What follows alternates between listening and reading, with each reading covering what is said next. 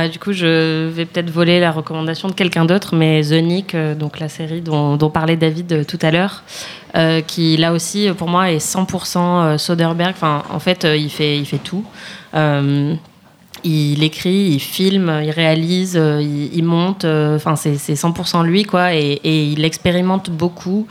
Euh, justement, euh, c'est pour ça qu'il avait pris sa retraite entre guillemets aussi parce qu'il était un peu frustré. euh. Il est connu pour pour avoir fait ce système du un pour moi, un pour eux, quoi, où il faisait un, gros un gros film et puis après un truc beaucoup plus expérimental. Et là, justement, on sent qu'il s'est complètement lâché. C'est vraiment donc, enfin, ça parle d'un chirurgien en 1901 ou 1902 qui, est accro à l'opium et, et qui, qui découvre un peu la, la chirurgie moderne. Et c'est vraiment super. Il y a un travail sur le son. Euh, assez incroyable, la musique de Cliff Martinez, euh, qui est un collaborateur de toujours de Soderbergh, est génial aussi. Et puis Clive Owen.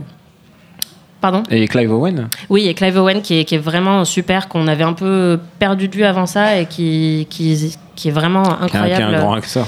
Ouais. Ouais, qui est, qui est vraiment super et, et ouais et la musique en fait de Cliff Martinez qui est maintenant connue euh, aussi pour euh, les films de Winding Refn donc avec une musique très futuriste et en fait euh, cette musique électro euh, superposée euh, sur des, une histoire qui se déroule au début du XXe siècle ça donne un effet euh, complètement frais euh, par rapport aux séries d'époque qu'on a l'habitude de voir enfin c'est vraiment euh, une série à voir il y a que deux saisons mais c'est vraiment fantastique quoi.